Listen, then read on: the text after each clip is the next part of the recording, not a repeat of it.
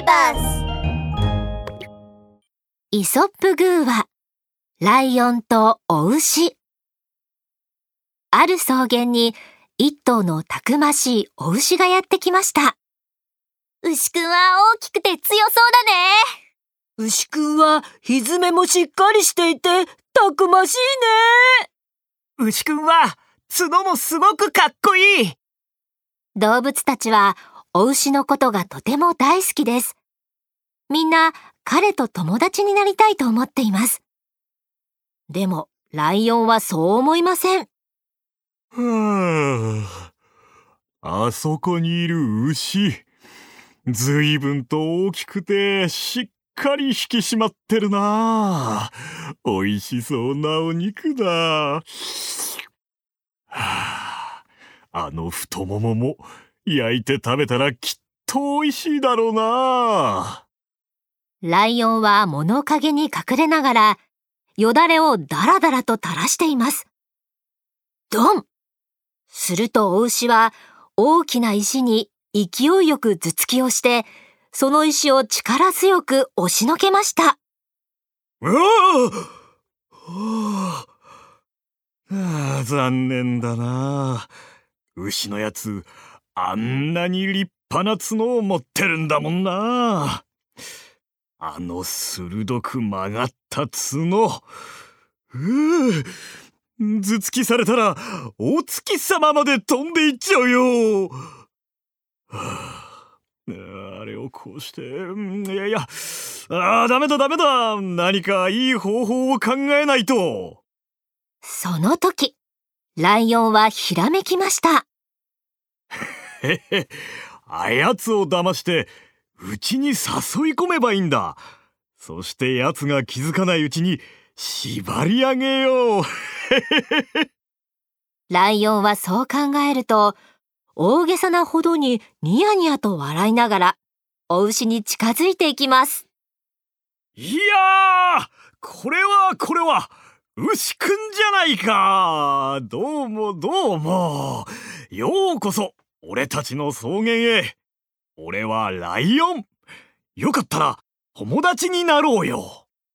親切なお牛も友達になりたいようで、笑いながら言いました。もちろんさ。実は昨日ぷくぷくに太ってて柔らかそうな羊を捕まえたんだ。もったいなくてまだ食べていなくてさ。俺たちもう友達だしよかったら今夜うちに来て香ばしい羊の丸焼きを一緒に食べない？どうかな？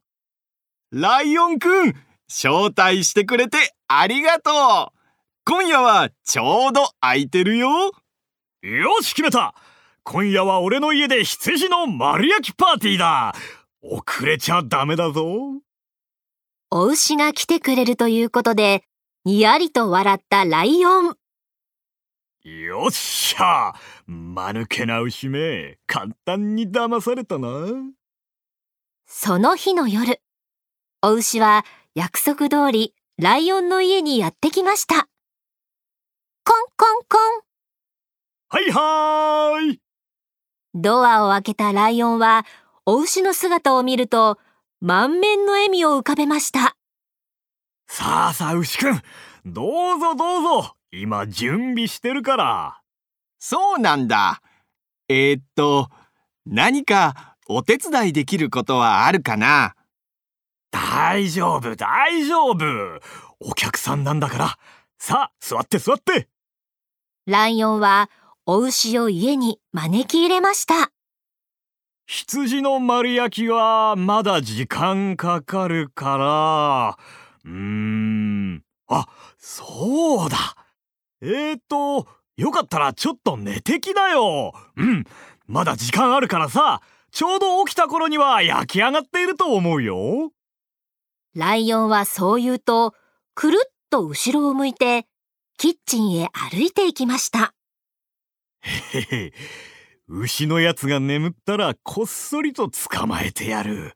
そしてトロトロでいい香りの牛肉の煮込みを作るんだ不審に思ったお牛は、こっそりとキッチンについていきました。ドボドボドボ。ライオンは大きな鍋に水を張り、その下に火をつけたようです。うわあ、大きな鍋。こんなに大きかったら、羊が何匹入るんだろうな。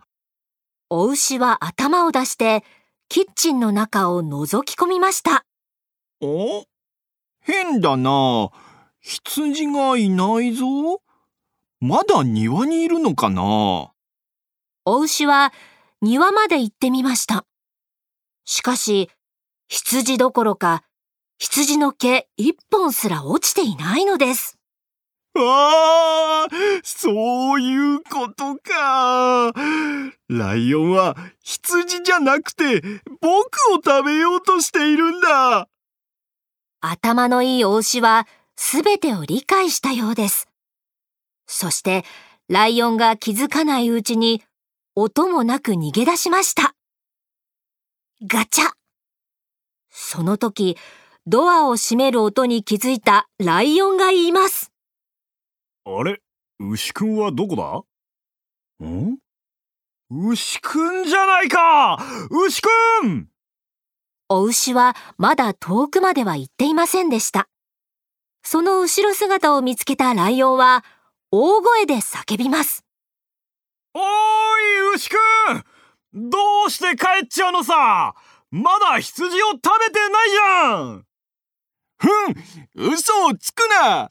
あの大きな鍋と大きなナイフとフォークは羊の丸焼きじゃなくて僕を食べるためのものだろうえー、っと嫌だな牛くんたらライオンはまだ嘘をつこうとしています。すると、お牛はそのまん丸な目を大きく見張り、岩のような大きな二つの蹄で、ザッ、ザッと地面を蹴ると、鋭く曲がった角で頭突きをし、ライオンはそのまま遠くまで飛ばされていってしまいました。あー助けてまったくひどいライオンだあんな奴にやられてたまるか皆さん、頭のいい人は細かいところに気がついて問題を解決するようですね。お牛はこのようにいち早くライオンの悪巧みに気がつけたから自分を守ることができたのですね。